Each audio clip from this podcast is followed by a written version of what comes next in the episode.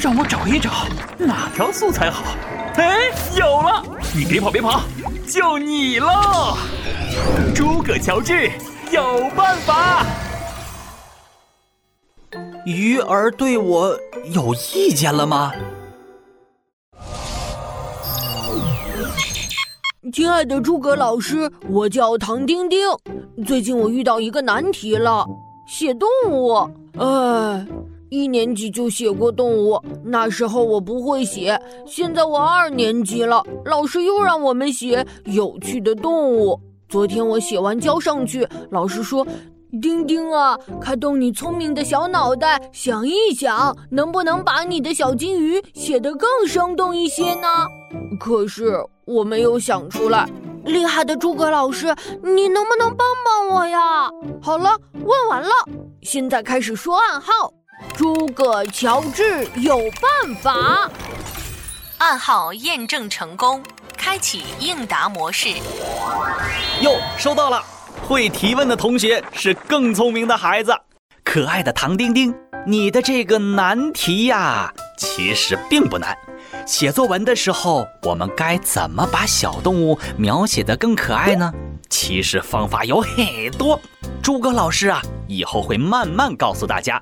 今天呢，先教你一种好了，让我找一找哪条素材好。哎，有了，你别跑。这条素材啊，出自张天翼的《宝葫芦的秘密》。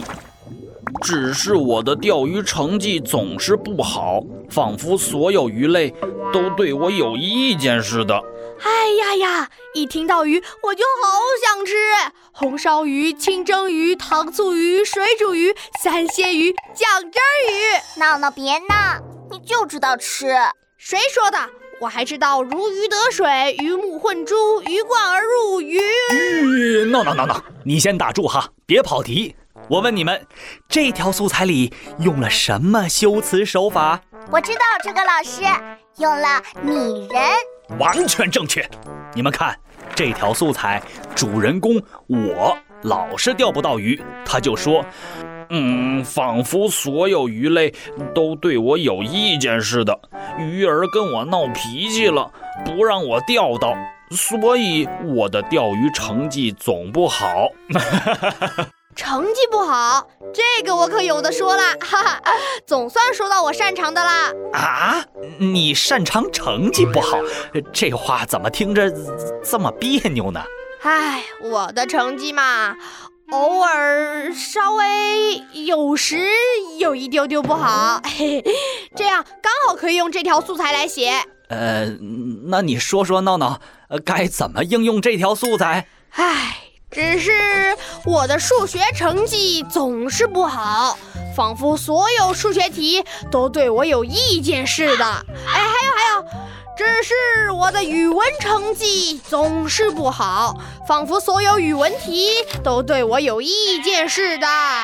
闹闹，你有那么多门成绩都不好，可以说很久很久了吧？哈哈哈哈哈嗯，闹闹的句子模仿的还是很好的，把数学题当成了人，你不会做，就好像他们想着各种办法给你制造困难一样。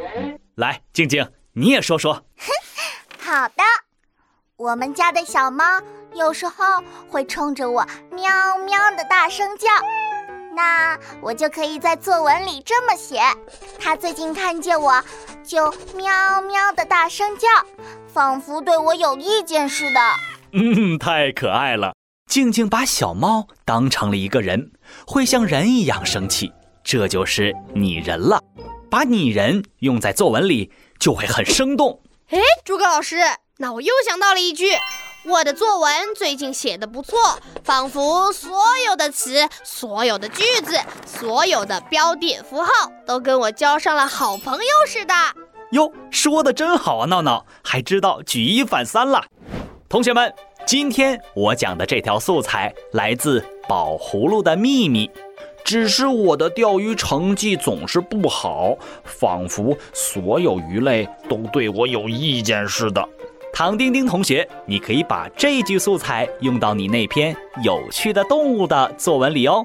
可以说，只是鱼儿最近总不跟我聊天，仿佛鱼缸里的所有鱼儿都对我有意见似的。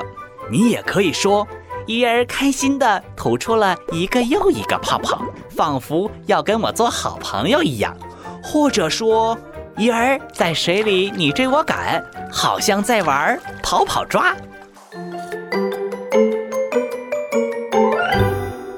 好了，今天就到这里。每天五分钟，积累素材很轻松。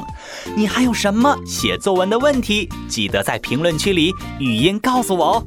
诸葛老师等你来问，拜拜。